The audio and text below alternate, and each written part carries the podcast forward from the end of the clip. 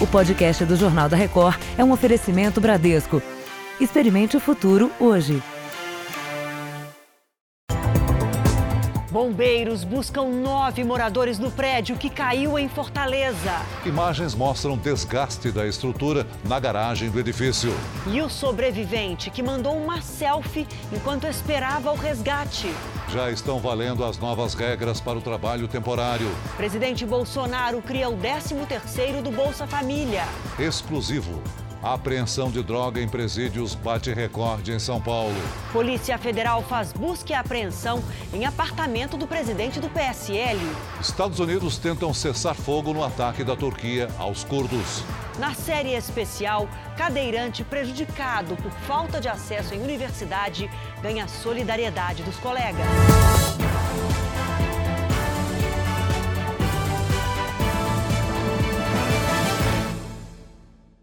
Oferecimento Bradesco. Experimente o futuro hoje.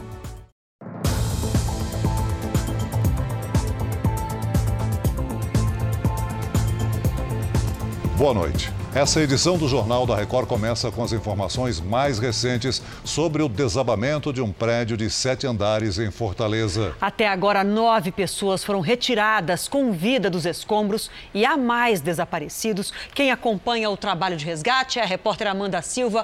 Boa noite para você, Amanda. Qual a situação aí nesse momento? Boa noite. Olha, neste momento, equipes trabalham no resgate das vítimas e devem avançar pela madrugada. Foram instalados refletores para ajudar nas buscas, principalmente nesse momento da noite. Por enquanto, a informação é de nove desaparecidos. Pelos relatos de parentes dos moradores, pelo menos 18 pessoas estavam no edifício na hora do desabamento. Os bombeiros chegaram a divulgar uma morte, mas no final do dia a informação já era outra. Neste momento, então, não há confirmação oficial de nenhuma morte. Foi um dia de muita apreensão, muita aflição entre amigos e parentes familiares dessas pessoas que moravam no prédio e a gente acompanhou toda essa movimentação aqui desde a notícia do desabamento às 10h30 da manhã. Uma montanha de entulho foi o que sobrou do edifício residencial. Seu Vando estava em frente ao prédio. De repente, eu só vi o estalo, quando vim, o prédio estava no chão, aí, correndo e tentando sobreviver. O desmoronamento atingiu também um supermercado. As pessoas faziam compras e, de repente, viram o teto desabar. A poeira tomou conta de tudo. Este homem mal conseguia falar. Ele descarregava um caminhão com garrafas d'água quando foi atingido, mas conseguiu sair. Câmeras de segurança gravaram o momento da queda. Em segundos, os sete andares vieram abaixo. Estava na recepção do escritório, eu escutei um estrondo, um barulho, eu achei que era um, um carro, que uma batida de um carro, e eu abri a porta e eu já vi o prédio vindo. Assim que chegaram, os bombeiros cercaram a área e começaram os trabalhos de remoção dos escombros em busca de sobreviventes. Moradores vizinhos tiveram que deixar a área por causa do risco de explosão de gás ou energia elétrica, já que a queda danificou fios e tubulações. Durante todo o dia, parentes dos moradores, vizinhos e amigos ficaram de plantão, aflitos, à espera de notícias. Foi montado um ponto de apoio para as famílias dentro da área isolada. Vamos voltar ao local do desastre onde está a repórter Amanda Silva. Amanda, como a gente viu, os parentes estão aí de vigília. Eles ajudaram a fazer a lista de desaparecidos? Sim, Celso, os bombeiros a todo momento estão em contato com essas famílias que estão naquela parte isolada que a gente está vendo ali. Eles estão numa estrutura, um ponto de apoio montado. E pelos relatos dessas famílias, os bombeiros calculam que pelo menos 18 pessoas estavam no prédio no momento desse desabamento, né? E portanto ainda faltariam nove pessoas para serem resgatadas. Como há muita movimentação aqui no entorno, né? De imprensa, de pessoas que querem saber informações, a todo momento os bombeiros pedem silêncio pedem que não façam muito barulho para que eles possam ouvir os pedidos de socorro. Celso, Adriana.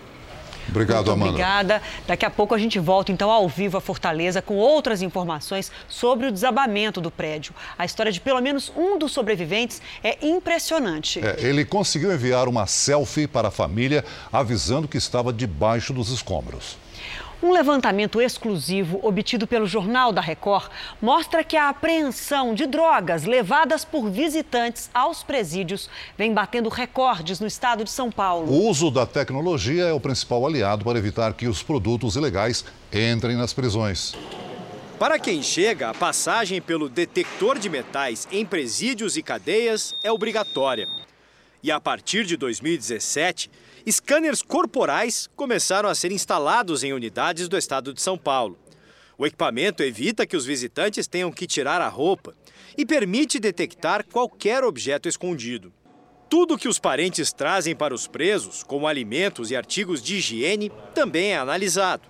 E os agentes descobrem muitas estratégias para burlar a segurança. Maconha em tubos de pasta de dente, em salgadinhos, droga também em barras de sabão, em outros produtos de limpeza.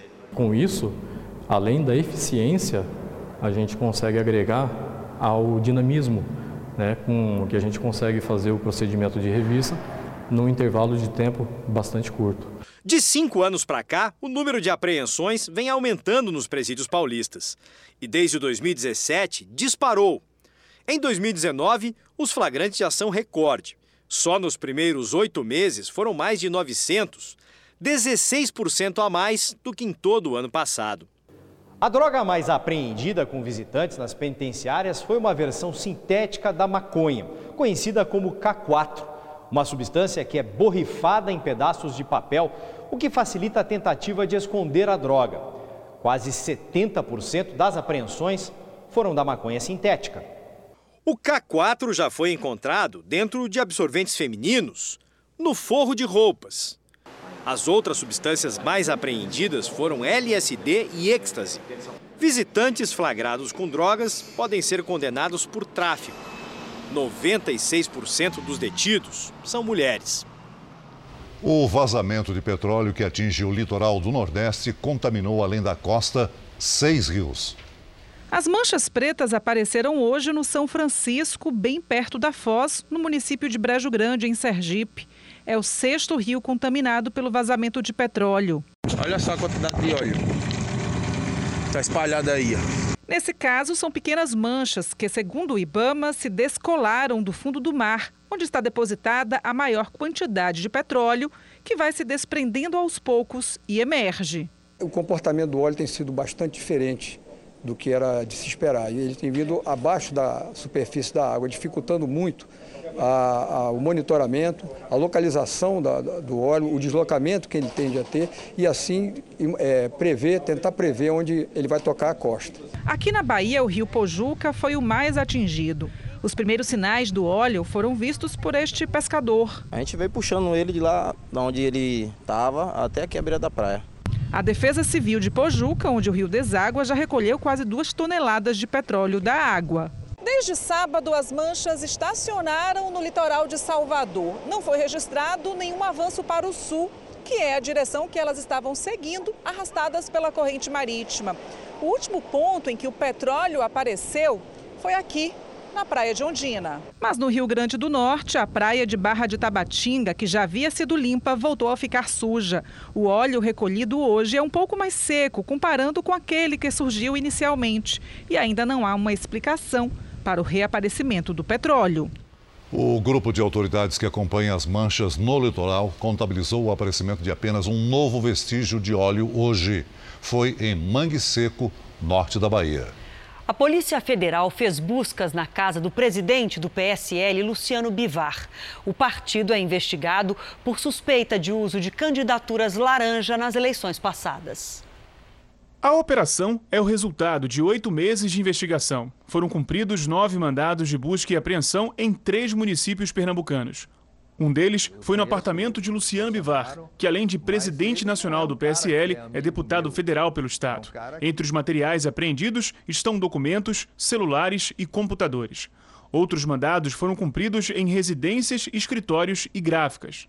O inquérito que investiga a suspeita do uso de candidatos laranja para desvio de verba partidária foi aberto a pedido do Tribunal Regional Eleitoral. Além do deputado Luciano Bivar, outras três mulheres que foram candidatas nas eleições do ano passado pelo PSL aqui no estado estão na mira dos investigadores.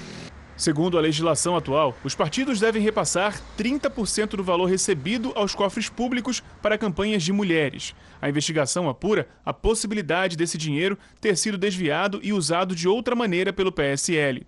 Em fevereiro, uma candidata pernambucana à Câmara dos Deputados foi ouvida pela Polícia Federal. Apesar da baixa popularidade de Maria de Lourdes Paixão Santos, o PSL declarou que 400 mil reais do fundo partidário foram destinados à campanha dela. A candidata teve 274 votos, o equivalente a 0,01% do total.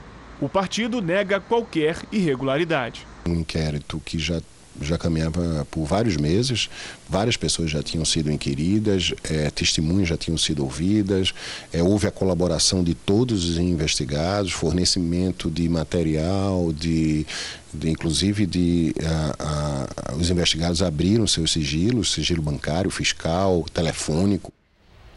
Nós procuramos o deputado Luciano Bivar no gabinete dele em Brasília, mas fomos informados por um assessor que ele não esteve lá. A produção do Jornal da Record tentou fazer contato com Bivar durante todo o dia, sem sucesso. O presidente Bolsonaro assinou hoje a medida provisória que cria o 13º salário para os beneficiários do Bolsa Família. Os recursos serão liberados ainda este ano. O presidente Jair Bolsonaro fez na manhã desta terça-feira a reunião do Conselho de Governo no Palácio da Alvorada com a presença de ministros. Na saída, Bolsonaro respondeu apenas que não estava surpreso com a redução nos índices de criminalidade. O número de mortes caiu mais de 20% no primeiro semestre deste ano. Não é surpresa não, é um exemplo. Já no Palácio do Planalto, o destaque do dia ficou para a assinatura da medida provisória que cria o 13º do Bolsa Família. 13 milhões e meio de famílias vão receber mais um pagamento em dezembro, que em média é de quase 190 reais. O governo vai investir 2 bilhões e meio de reais com um novo benefício social. Quanto ao 13 terceiro, nós sabemos que pode ser até pouco para quem recebe, mas pelo que eles têm, é muito bem-vindo esse recurso. Tivemos o prazer e a satisfação de assinar isso e mostrar para os mais humildes que nós pensamos nele, que é um governo que pensa em todos. Então, os 13 terceiro assinado agora, no meu entender, uma grande conquista dessas pessoas que tanto necessitam e ficaram esquecidas por muito tempo. Nos bastidores aqui do Palácio do Planalto, o assunto que vem demandando muito trabalho é a disputa pelo controle do PSL, o partido do presidente. Aliados de Jair Bolsonaro acreditam ser difícil uma reconciliação principalmente depois da operação da Polícia Federal de busca e apreensão, que teve como alvo o atual presidente do PSL, Luciano Bivar. O caminho mais provável é que Bolsonaro e um grupo de deputados sigam para outro partido. Uma reunião da bancada do PSL na Câmara chegou a ser marcada e depois foi desmarcada. Na votação da medida provisória que trata de mudanças administrativas no Palácio do Planalto, o partido agiu em alguns momentos como oposição. Tentou obstruir a votação, mas depois ajudou a aprovar a proposta do governo. O líder do partido negou a intenção de expulsar parlamentares que querem a saída de Bivar do comando da legenda. O PSL não vai expulsar nenhum parlamentar. Aquele que sair, com certeza o partido vai pedir esse mandato. Para ficar no partido, os aliados de Bolsonaro fizeram algumas exigências. Então a gente deve construir uma maioria dentro do partido e essa maioria apoia hoje o presidente Bolsonaro. Então nada mais lógico do que o presidente Bivar deixar a presidência da executiva para que então ceda lugar ao presidente Bolsonaro ou alguém indicado por ele. Começou a valer hoje o decreto que regulamenta o trabalho temporário no Brasil. Há pouco mais de dois meses do Natal, esse tipo de contratação aumenta. Jonatas acabou de chegar do Maranhão e entrou na fila de emprego de uma rede de lojas de sapatos em Goiânia. Minha expectativa é positiva, é de passar. É de ser aprovado, do pessoal gostar do meu jeito e me dar a oportunidade de, de aprender e passar, né? Patrick conseguiu. Foi contratado como temporário há três semanas e espera ser efetivado. Vendendo bem, atendendo bem o cliente então. É isso aí, tenho certeza que eu vou ficar. A chance de ficar é grande. A rede de lojas costuma contratar a maior parte dos temporários. Baseados nos anos anteriores, nós estamos efetivando em torno de 80% deles. Cerca de 570 mil pessoas devem ser contratadas temporariamente no Brasil até o fim do ano. Número quase 14% maior do que em 2018. Esses trabalhadores devem encontrar condições mais favoráveis depois do decreto do governo federal que regulamenta o emprego temporário. O tempo de contrato que deve ser registrado na carteira é de no máximo 180 dias, com a possibilidade de renovação por mais 90. Para um novo vínculo com a mesma empresa, é preciso ter um intervalo de três meses. A jornada de trabalho deve ser de oito horas. Duas horas extras são permitidas, cada uma com um acréscimo de no mínimo 50% da hora normal. No período noturno, que vai de 10 da noite às 5 da manhã, o adicional é de 20% por hora trabalhada. Os temporários passam a ter direito a FGTS e férias proporcionais. Ficou mais seguro e houve positividade nessa regulamentação. Ela corrigiu pequenas falhas da antiga legislação. Você quer saber mais sobre as novas regras do trabalho temporário? É só acessar o r7.com. Veja a seguir: edifício que caiu em Fortaleza tinha problemas evidentes nas colunas. E ainda hoje, na nossa série especial, o avanço das universidades que recebem bem os estudantes com diferenças físicas.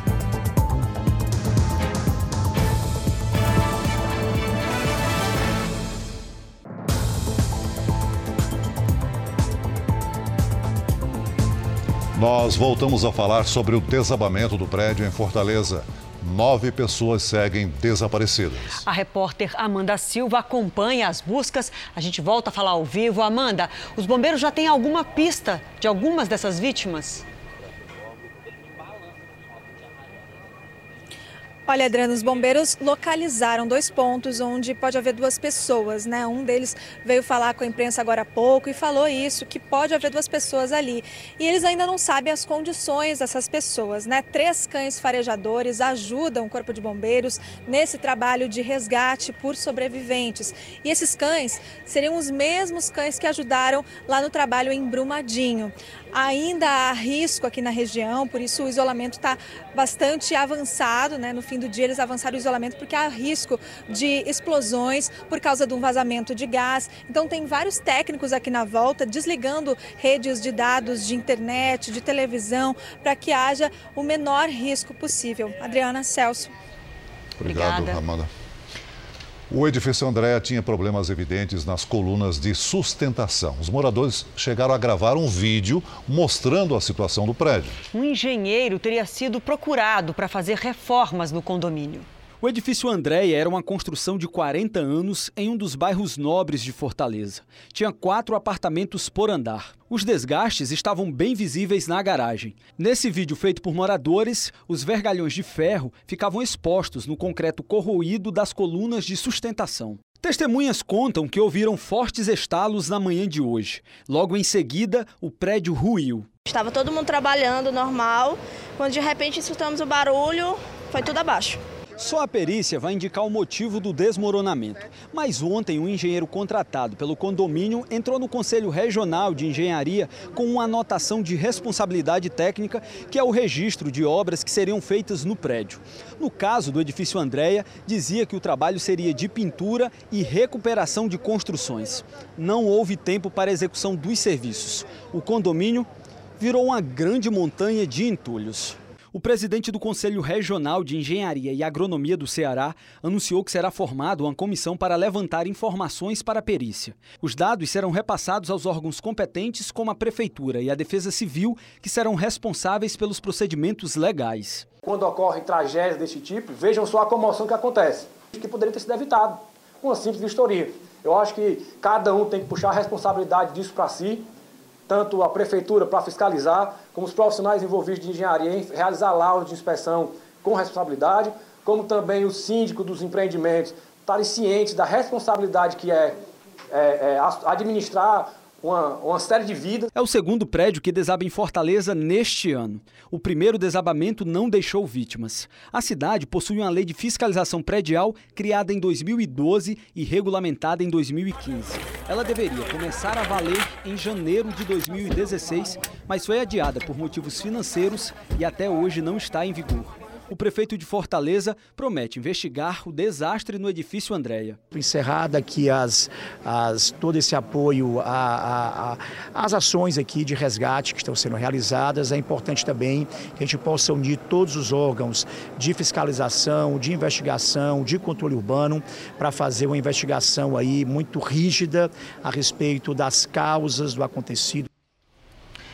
Sete deputados federais recorreram ao Tribunal Superior Eleitoral para deixar seus partidos sem perder os mandatos.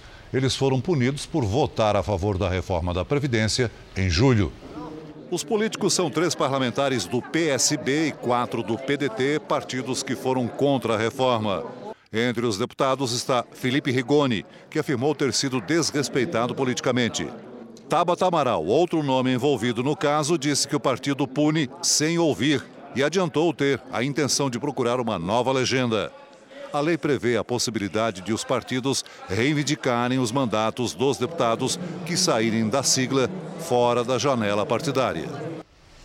Economia agora, o Fundo Monetário Internacional apontou que o produto interno bruto brasileiro, o PIB, deve crescer esse ano 0,9%. Esse número representa que houve um pequeno aumento de 0,1 ponto percentual em relação à projeção anterior de julho. Para o ano que vem, a expectativa do FMI é de um crescimento de 2%. Mas segundo o fundo, a reforma da previdência é essencial para cumprir essa expectativa e além disso, mudanças tributárias e maior abertura comercial são recomendadas pelo FMI para manter o ritmo do crescimento. Agora, já no cenário mundial, o número piorou. O relatório reduziu a expectativa de crescimento do PIB global de 3,3% para 3%.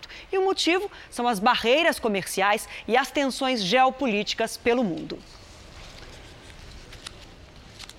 O Brasil emitiu no ano passado o maior número de carteiras de trabalho a imigrantes refugiados desde 2010. Foram mais de 36 mil documentos, a maior parte para venezuelanos. O problema é que só uma parcela dessa população consegue um emprego formal e quase sempre fora da área de formação. São dois diplomas superiores, um deles em administração.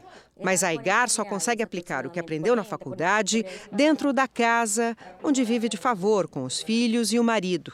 Aqui, o que tem nas panelas faz parte de uma contabilidade minuciosa. Isso porque não dá para comer tudo num dia só. E esse frango que deu hoje para amanhã, para comer dois dias. E já depois não tem nada mais.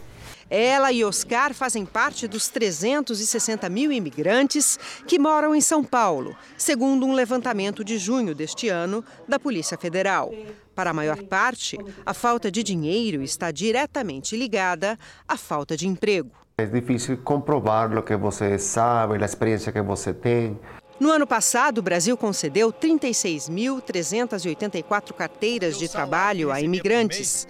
A grande maioria é venezuelana mas só pouco mais de 7 mil foram admitidos no mercado de trabalho formal. O diploma é um documento uh, importante, mas que nem todos os diplomas podem ser homologados no Brasil. E os que podem ser homologados demoram muito tempo para conseguir homologação e poucas universidades fazem a homologação de um diploma estrangeiro. Mesmo quem consegue emprego com carteira assinada tem dificuldade de ocupar posições compatíveis com o diploma do país de origem. Profissionais com nível superior, como engenheiros, por exemplo, têm que mudar de área ou se contentar com o cargo de técnico. É o caso de Jorge Gomes, de 36 anos. Na Venezuela, se formou engenheiro eletricista, mas aqui só conseguiu uma colocação como técnico de manutenção de ar-condicionado. Pouco para quem já tinha no currículo 12 anos de experiência numa petrolífera. E já quando entra aqui ao Brasil e não, não é reconhecido sua, sua profissão e pensar que tem que trabalhar de outra coisa, acho que é difícil. Hernani, o patrão, sabe que o funcionário é qualificado demais para o cargo que ocupa. Devido ao desempenho dele, ao mérito dele, ele foi promovido recentemente a supervisor. Ainda não ocupa o cargo de engenheiro, até porque, porque sabe, infelizmente, as normas e leis brasileiras assim não permitem. Gomes quer validar o diploma, mas tem planos mais urgentes. Está longe da mãe e dos filhos pequenos, que ficaram na Venezuela já há dois anos. O que quero agora? Minha Venezuela me está esperando minha mãe e meu filho. Sim. Quer trazer eles para cá? Uhum. Sim. E você é um imigrante refugiado? Mande a sua foto com a hashtag você no JR. Você pode aparecer aqui no Jornal da Record. Você vai vir a seguir os relatos das vítimas que sobreviveram à queda do prédio em Fortaleza. E na série especial, a luta de um universitário com deficiência física num campus despreparado.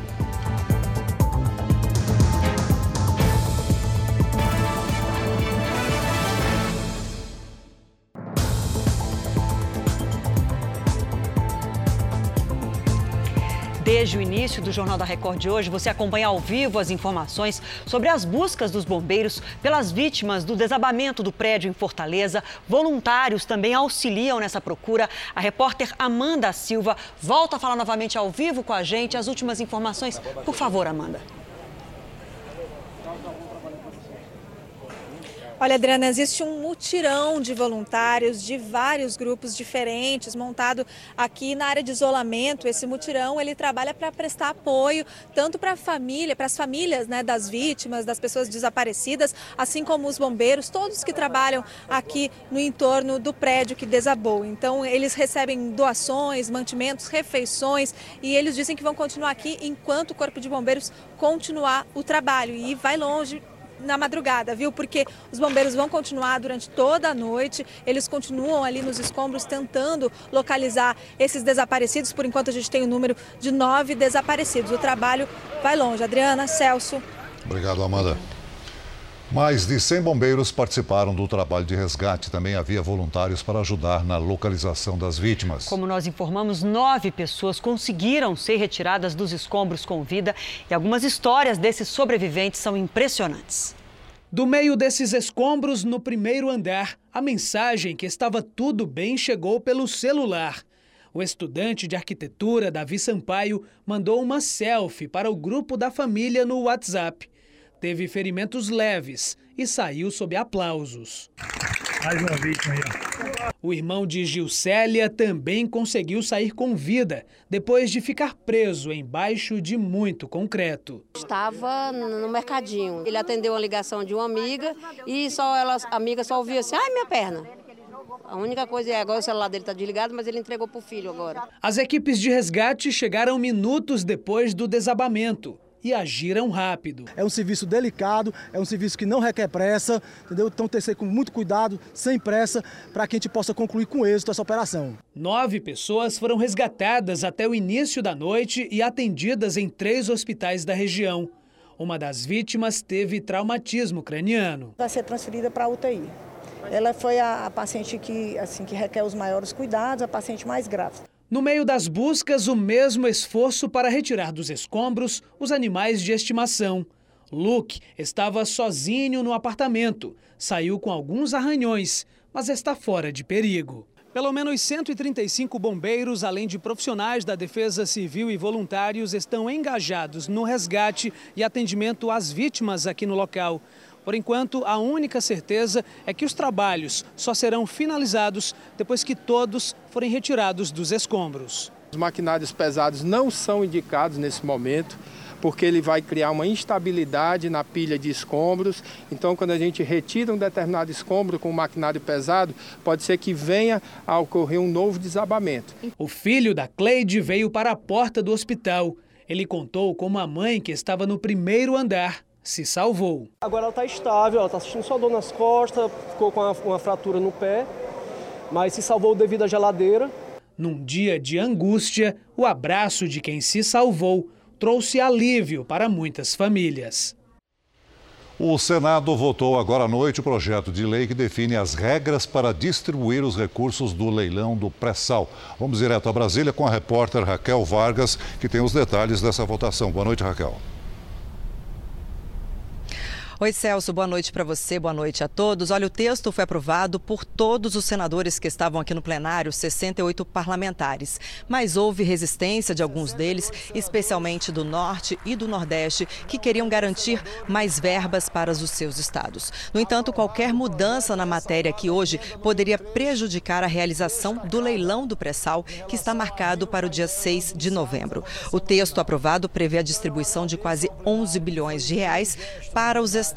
Os municípios vão dividir o mesmo montante, sendo que os mais pobres terão prioridade. A União ficará com 49 bilhões de reais e a Petrobras com pouco mais de 36 bilhões. Agora o texto aprovado no Senado segue para a sanção do presidente Jair Bolsonaro, o que pode acontecer ainda nesta quarta-feira.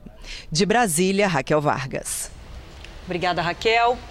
Na semana passada, nós perguntamos qual assunto você gostaria de ver aqui no Jornal da Record. E o tema escolhido foi crédito pessoal. É, hoje o Brasil tem 63 milhões de inadimplentes e muita gente está com dificuldade para conseguir crédito. Por causa de uma dívida de cartão quitada cinco anos atrás, Jaqueline não consegue mais crédito na praça. Eu quero trocar meus móveis, eu não consigo. Mais para frente eu quero financiar o carro. Se continuar assim, eu também não vou conseguir. A Jaqueline vem comprando à vista ou usando o cartão da mãe. E aí o problema aumenta, porque ela fica sem histórico de crédito. Assim, o score cai Score é a pontuação que mede a confiança do mercado na capacidade do consumidor para pagar contas. É esse score que bancos e financeiras levam em conta para liberar crédito. Quanto mais alta a pontuação, mais chance de conseguir um financiamento com melhores taxas. No caso da Jaqueline, a iniciativa de acordo foi do banco. E isso pesou contra ela, diz este economista. Se, o banco, se você não procura o banco, o banco tem é, dificuldade para te localizar, também te prejudica. Ah, mas no final eu aceitei, depois de uma pressão do própria instituição financeira. Então, essa, essa mácula que ficou no passado de, de tentar encontrar, o, te encontrar para fazer um acordo, é que fica registrado. Mas então, o que pessoas como a Jaqueline podem fazer? Colocar contas no seu próprio nome e pagar em dia é o primeiro passo, diz o gerente do SPC Brasil. E também é possível pedir reanálise de crédito. Geralmente, o que é solicitado é alguns comprovantes, né?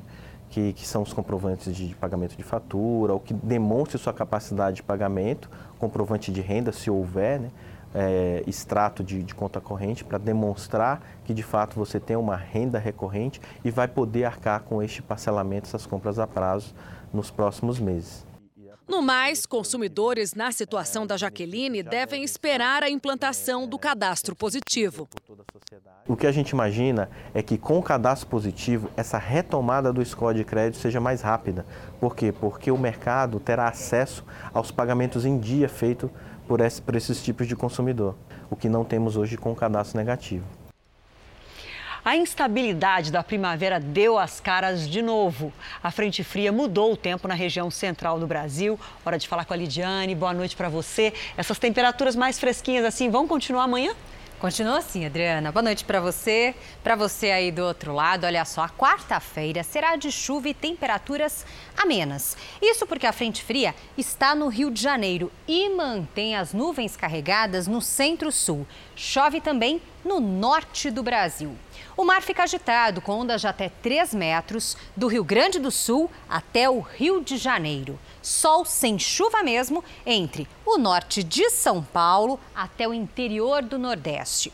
Em Porto Alegre, máxima de 23. Em Campo Grande, calor de 34 e em Teresina até 35 graus. E olha, a participação de hoje, Lidiane, chegou pelo nosso WhatsApp do Jornal da Record, lá de Porto Velho. É a Marta, que se identificou apenas como Marta. Ela quer saber como é que vai ficar o tempo lá. Ainda bem que ela perguntou, viu, Adriana? Olha, Marta, porque amanhã tem risco de temporais por aí. De qualquer forma, o dia vai ser abafado com 28 graus. Agora vamos dar uma espiadinha em outras capitais. Em Florianópolis, dia chuvoso com 24. No Rio de Janeiro, chove, mas o sol aparece também. Máxima de 31.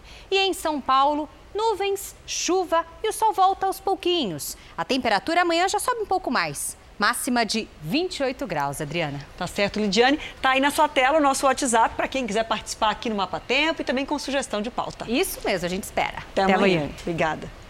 Agora, um destaque internacional: a crise na Síria. O governo Trump tenta negociar um cessar-fogo enquanto os russos ocupam parte da fronteira.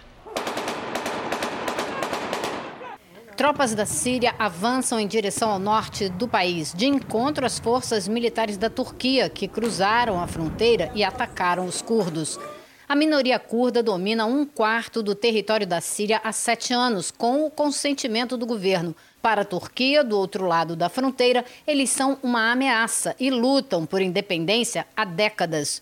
Tropas e equipamentos militares dos Estados Unidos estão deixando a região, que aos poucos passa a ser ocupada por tropas da Rússia, país aliado à Síria. Segundo a ONU, mais de 160 mil civis já fugiram e o bombardeio turco atingiu um dos cinco centros de detenção onde os curdos mantêm presos terroristas do Estado Islâmico. Hoje, o presidente Donald Trump pediu um cessar-fogo e o vice, Mike Pence, vai à Turquia como chefe da delegação que vai tentar negociar a paz. O Congresso americano quer impor sanções à Turquia mais rígidas do que as medidas que Trump anunciou. Ele suspendeu as importações de aço da Turquia, mas o Congresso quer cortar toda a ajuda militar ao país. Novo dia de protestos violentos em Barcelona. 25 pessoas foram presas e mais de 70 ficaram feridas. Os manifestantes atearam fogo em lixeiras e houve confronto com a polícia. Eles são contra longas sentenças de prisão dadas a nove líderes separatistas que tentaram declarar a independência da Catalunha há dois anos. Milhares de pessoas participaram do segundo dia seguido de manifestações.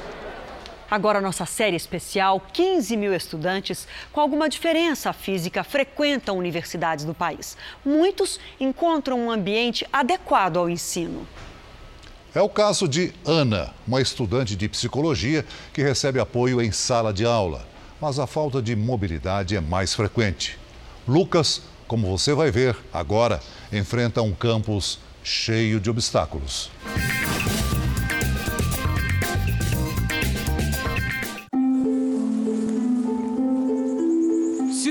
Pelos espaços coletivos da Universidade Federal de Pernambuco não é uma tarefa fácil para Lucas, de 20 anos de idade. A área é enorme, há muitos prédios. No Centro de Ciências da Saúde, onde estuda, ele precisa se deslocar das salas para o laboratório. A sorte é a cadeira de rodas elétrica que ganhou de uma associação. Estudante de biomedicina, ele é o primeiro aluno com deficiência a ingressar no curso. Talvez por isso encontrou um campus despreparado. As portas são estreitas e as cadeiras sem adaptação. Para ajudar, o próprio pai mandou fazer uma bancada que Lucas usa quando precisa de apoio. A universidade não foi criada ontem, não é? Nós temos um tempo muito grande e a, gente, a edificação, a infraestrutura não foi pensada para isso. Lucas teve paralisia cerebral, o que limita os movimentos das pernas e mãos e dificulta a fala. Mas não impede de ser um bom aluno. Pelo contrário, ele tira de letra as dificuldades. E a força dos colegas também faz a diferença. A amizade que a gente tem é importante porque ele me ajuda, eu ajudo ele. Em todo o país, mais de 15 mil estudantes com deficiência física fazem curso superior. A Universidade Federal de Pernambuco tem 385 alunos com necessidades especiais. Três andares hoje. Ele vai, três andares de. Algumas das melhorias destinadas aos alunos com deficiência vieram depois que esses vídeos viraram notícia. Com o elevador quebrado, Lucas precisou ser carregado por um colega para chegar até o primeiro andar. Muitas vezes a gente subia junto então a gente dizia, olha, sobe um com ele nos braços e outros dois sobem com a cadeira. E isso acontecia com frequência? Com frequência. A situação recorrente chegou ao limite em julho do ano passado. O colega que o carregava escorregou e os dois caíram escada abaixo. Lucas foi parar no hospital. A escada que o Lucas e o Vinícius caíram é essa aqui. São quatro, quatro ou cinco lances de escadas e ainda não há previsão para que o elevador destinado aqui para o prédio seja concluído. A família de Lucas obteve na justiça uma decisão que obrigou a universidade a ativar os elevadores que estavam parados. Esse setor aqui, que a gente está vendo aqui as obras aqui atrás, um elevador está sendo construído, mas essa obra já vem há um ano. Há um ano menos, né? sendo construído. O caminho não é fácil para chegar ao prédio onde Lucas tem aula e há um único elevador disponível. Faltam rampas e sobram buracos. No teu caminho, o quê? Uma moto. Aí não tem como passar. Isso é comum, cara?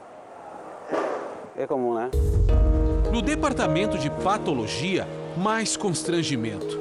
Como não há rampas, o jeito é usar o elevador que é destinado a funcionários em serviço.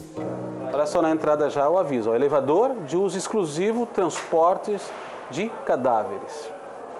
Então, complicado, né? O ambiente é apertado e cheira a formol. O cheiro é forte aqui dentro. É.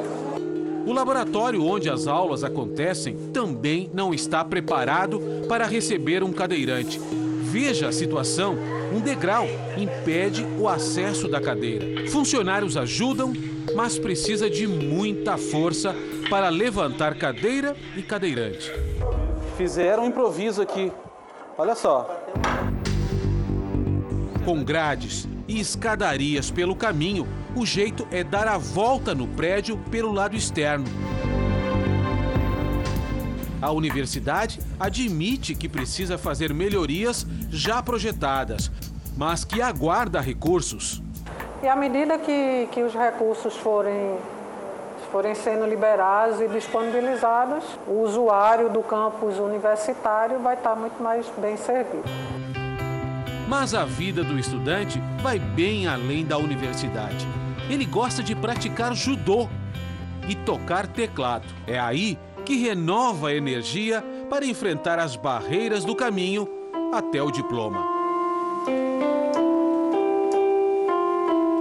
Em São Paulo, nós vamos conhecer o exemplo da Ana, uma jovem de 19 anos que, apesar de todas as adversidades, conseguiu realizar um desejo antigo entrar na universidade e cursar psicologia. A jornada da Ana e da família começou faz tempo, ainda no parto, quando a menina teve paralisia cerebral. Nos primeiros anos de vida, a mãe não sabia ao certo quais seriam as sequelas físicas, mentais ou várias deficiências associadas. Só depois dos três anos que ela começou a falar, ela não sentava, ela não gatinhava. Lá vamos nós para sua faculdade. Do bairro onde mora até a faculdade é um trajeto difícil. A falta de transporte adequado começou ainda no ensino fundamental e leva a mãe, até hoje, a um esforço diário. E aí você fica esperando lá fora? Eu fico cinco horas todos os dias, de segunda a sexta, cinco horas sentada lá fora esperando ela. Já na universidade, Ana vive um ambiente ideal. Ela ganhou o reforço de Neila, uma auxiliar que a acompanha em todas as atividades, em aula e até nos intervalos. Assim, não que eu tenha dificuldade de escrever, mas é que eu, eu escrevo bem mais devagar. Eu pego, na maioria das vezes, a explicação do professor. O que ele fala e eu vou copiando. Mas aí se ela precisa, como hoje, por exemplo, ela precisou ir ao toalete. Eu levo ela no banheiro. A presença constante dela em sala até confunde os professores. Tem professores até que pensam que eu sou aluna, me dá até a prova, me dá a lista de presença. É uma convivência tão estreita que dá a Neila até mesmo a liberdade de dar um pito na extrovertida Ana. Às vezes eu tô aqui em aula, né? Ela fala assim pra mim, Ana, cala a boca, você tá falando demais. Tem dado certo. Ana é uma das melhores e mais determinadas alunas da turma. Eu acredito que inclusive ela vai ser uma profissional, olha, de muito gabarito. Se para ser um bom profissional é preciso fazer realmente o que gosta, Ana parece estar mesmo no caminho certo. Eu costumo dizer, meio óbvio, eu sempre gostei muito de gente. E, sei lá, eu sempre fui uma, uma, desde pequena, eu sempre fui uma criança muito comunicativa. E eu lembro que meu pai falava, menina, fica quieta, você fala com todo mundo. E eu sempre quis entender por que, que as pessoas, elas agem do jeito que elas agem. E assim, lado a lado, na busca pelo diploma de Ana, duas psicólogas vão se formando na base da cooperação, do auxílio e mais que isso, da amizade que se formou aqui. Eu sempre falo, Ana, você vai ser uma grande psicóloga.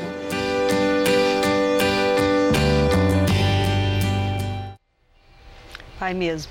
Olha, agora vamos às últimas informações sobre o prédio que caiu em Fortaleza. A repórter Amanda Silva volta a falar novamente com a gente. Amanda, um aparelho usado para identificar sinal de celular vai começar a ser aplicado aí nas buscas? Exato, Adriana. A Agência Nacional de Telecomunicações, a Anatel, vai ceder um aparelho que pode identificar sinal de celular e aí vai ajudar no resgate às vítimas. Esse equipamento identifica a localização exata das pessoas que usaram o celular sob os escombros. De Fortaleza, Amanda Silva. Obrigado, Amanda. O Jornal da Record termina aqui. Você pode assistir a edição de hoje na íntegra no Play Plus. E o Jornal da Record também tem versão em podcast. É só acessar as nossas plataformas digitais. E à meia-noite e meia, as informações sobre as buscas por sobreviventes em Fortaleza, no Jornal da Record, com Sérgio Aguiar. Fique agora com a Fazenda ao vivo com o Marcos Mion. A gente volta a se encontrar amanhã aqui no JR. Até lá. Boa noite e até amanhã.